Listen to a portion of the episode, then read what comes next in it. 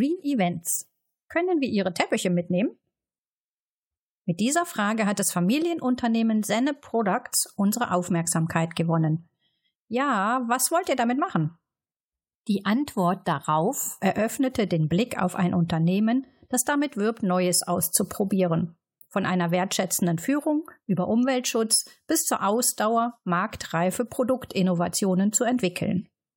Ein Unternehmen, 75 MitarbeiterInnen, Senne Products mit Sitz in Hövelhof ist Aussteller beim diesjährigen Lean Around the Clock im März in Mannheim. Als Experten für Folienverarbeitung, Klebetechnik sowie Sieb- und Digitaldruck sind sie auf Sonderanfertigungen von Büro- und Werbeartikeln spezialisiert. All das, was man im normalen Büro, Fach- oder Onlinehandel nicht finden kann, verrät Geschäftsführer Carsten Fest stolz. Das Unternehmen ist seit 50 Jahren im Besitz der Familie. Gegründet wurde es 1971 von Carstens Vater und Onkel. Seine Mutter war ebenfalls an der Leitung beteiligt. 2008 folgte sein Einstieg in das Unternehmen. Mein ursprünglicher Plan war ein ganz anderer. Ich wollte in die Hotellerie oder Gastronomie gehen. Aber dann ist derjenige, der nach der geplanten Pensionierung meines Vaters das Unternehmen übernehmen sollte, kurzfristig abgesprungen. Zum Glück, würde ich heute sagen.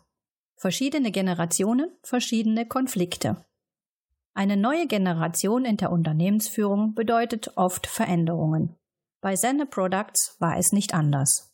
Dies betraf in erster Linie den Führungsstil. Meiner Meinung nach, erklärt Carsten, war der Führungsstil meiner Eltern für damalige Verhältnisse schon relativ locker. Allerdings kann man das nicht mit heute vergleichen. Schließlich stand das Unternehmen damals vor anderen Herausforderungen als heute. Insofern ist es normal, dass die Sichtweisen anders waren. Entsprechend traten Diskussionen auf, die man als Generationenkonflikte bezeichnen kann. Das war jedoch nicht schlimm, denn ich habe mal von einem Psychologen gehört, dass jede Familie, in der es keine Konflikte gibt, eine kaputte Familie sei. Carstens Stil wirkt unkonventionell. So verrät er bei seiner Personenvorstellung auf der offiziellen Website des Unternehmens, dass er ein Tomatenzüchter ist. Er selbst aber beschreibt sein unternehmerisches Handeln eher als logisch denn als unkonventionell. Weil das für mich keinen Sinn ergeben hat. Ich habe mich immer gefragt, warum ein Unternehmer oder eine Führungskraft so handeln sollte, wie es allgemein erwartet wird. Es hat für mich einfach keinen Sinn ergeben. Oft war diese Haltung die Ursache für die Konflikte im Unternehmen, als Carsten nicht der Inhaber war. Als er schließlich selbst zum Unternehmer wurde, empfand er das als Glücksfall. Mit der Übernahme des elterlichen Betriebes konnte ich endlich mein eigenes Bild von einem Unternehmer umsetzen. Dies beginnt etwa damit, dass Carsten eine neue Fehlerkultur einführte und eine wertschätzende Methode etablierte. Ich komme ursprünglich aus der Hotellerie. Wenn dort ein Fehler passiert, wird der Schuldige identifiziert und vor aller Augen niedergemacht. Was damit bewirkt werden soll, ist klar. Exempel statuieren. Jeder sollte wissen, dass Fehler nicht passieren dürfen. Für ihn ist diese Herangehensweise damals wie heute falsch. Denn sie führt dazu, dass sich Mitarbeitende nicht mehr erlauben, Fehler einzugestehen. Das ist meiner Meinung nach das Schlimmste, was in einem Unternehmen passieren kann. Die Folge ist nämlich, dass der Fehler sich konsequent bis zum Ende durchzieht und dann landet er beim Kunden. Er hingegen ermutigt seine Mitarbeiter, Fehler zu entdecken und zu melden. Fehler sind in der Regel eine Verkettung von unglücklichen Umständen. Ich kenne niemanden, der absichtlich Fehler macht. Mitarbeitende, die Fehler melden statt vertuschen, bekommen nicht nur von Carsten, sondern vom ganzen Team Anerkennung. Es gibt keine Schelte, sondern einen Schulterklopfer. Traditionen behalten, aber verbessern. Und trotzdem muss Carsten bei bestimmten Themen pragmatisch bleiben. Wir sind eben klassische Folienverarbeiter, erklärt der Geschäftsführer mit Hinblick auf die Tatsache, dass sich manche Dinge doch nicht einfach ändern lassen. Folien sind nun mal in Verruf gekommen.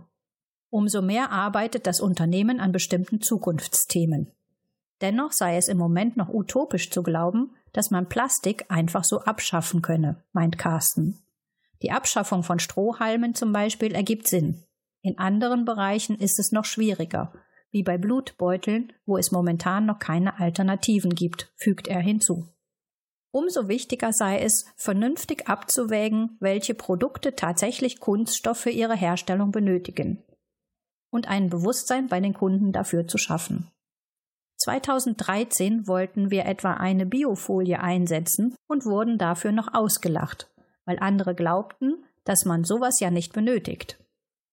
Wir haben drei Jahre lang danach gesucht, mussten aber einsehen, dass es in unserem Bereich noch keinen Biokunststoff oder ähnliches gab. Für Carsten kein Grund zur Resignation. Weil Umweltschutz ein wichtiger Wert ist, trieb ihr ökologisches Bewusstsein Carsten und sein Team an, einen Schritt weiter zu denken. Etwa, was man mit den Produkten nach ihrem Gebrauch machen kann. Ich kann sie entweder in den Müll schmeißen oder zusehen, dass sie recycelt werden. Viele sind überrascht, dass dies bei vielen Kunststoffen möglich ist, erklärt der Senne Products Inhaber. Das Einzige, was seiner Ansicht nach noch fehlt, sei der Wille dazu, zum Teil, weil es kostspielig ist. Wir gehen den Weg trotzdem, auch wenn er uns etwas mehr kostet. Einfach weil es ökologisch Sinn ergibt, fügt Carsten hinzu. Vorwärts zu den Wurzeln.